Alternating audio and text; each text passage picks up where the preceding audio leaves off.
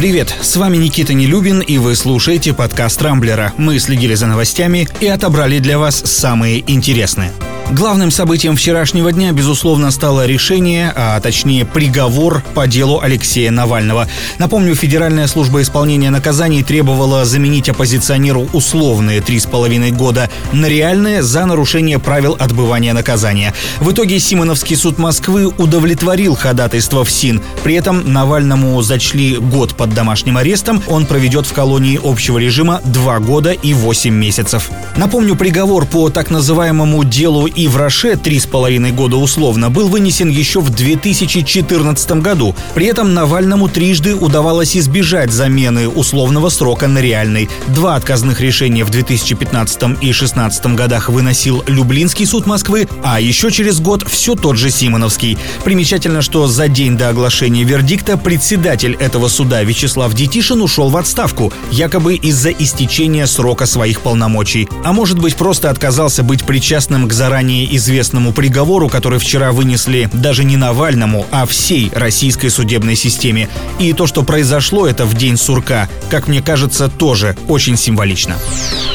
Но есть и хорошие новости. Авторитетный научный журнал Lancet накануне наконец-то опубликовал результаты третьей фазы испытаний российской вакцины «Спутник Ви». Судя по этим данным, препарат не дает никаких тяжелых осложнений, а его эффективность составляет 91,6%. При этом побочные эффекты схожи с теми, которые наблюдались во время первых двух этапов. Отмечу, что скептическое отношение и недоверие к «Спутнику Ви» было связано в том числе с тем, что вакцину выпустили в массовое массовое производство задолго до окончания третьей фазы испытаний. Полагаю, теперь желающих привиться станет намного больше. Тем более в центре Гамалеи, где была разработана вакцина, заявили, что она вполне способна обеспечить защиту не на год, а на целых два. Рассчитывать на это позволяют все те же полученные результаты исследований. Новый поворот в истории с газопроводом «Северный поток-2», который все никак не могут достроить из-за давления США на участников этого проекта. Вчера стало известно, что дело вроде как может сдвинуться с мертвой точки. По данным немецкой газеты Handelsblatt, Соединенные Штаты сигнализировали о готовности начать диалог о снятии санкций с газопровода, но при условии, что ФРГ представит предложения, которые устранят опасения Вашингтона относительно проекта.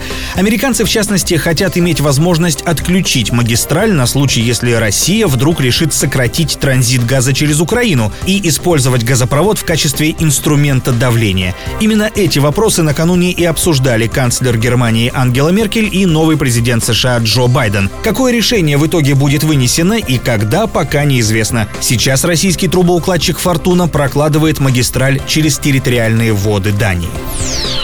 Водительские права в России могут быть приравнены к паспорту. Минэкономразвития разработала проект закона, который позволит использовать этот документ в качестве удостоверения личности. То есть идентифицироваться по правам можно будет, например, в банках, страховых компаниях, у операторов связи и в негосударственных пенсионных фондах. Сейчас эти ведомства обязательно требуют в качестве удостоверения личности паспорт, СНИЛС, ИНН или полис ОМС, которые не всегда оказываются под рукой. Правительство законопроект уже поддержало поддержала, а вот мнение пользователей Рамблера по этому поводу разделилось. Судя по опросу, 50% идею одобряют, а вот вторые 50 опасаются, что это даст новые возможности для мошенников.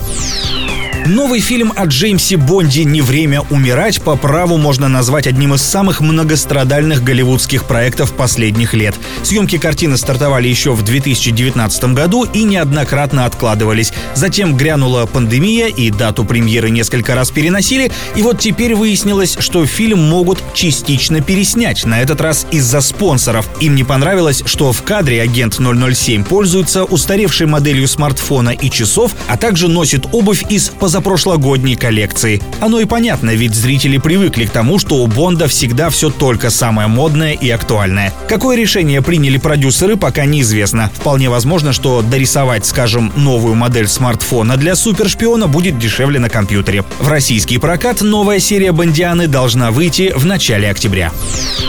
На этом пока все. С вами был Никита Нелюбин. Не пропускайте интересные новости, слушайте и подписывайтесь на нас в Google подкастах и CastBox. Увидимся на rambler.ru. Счастливо!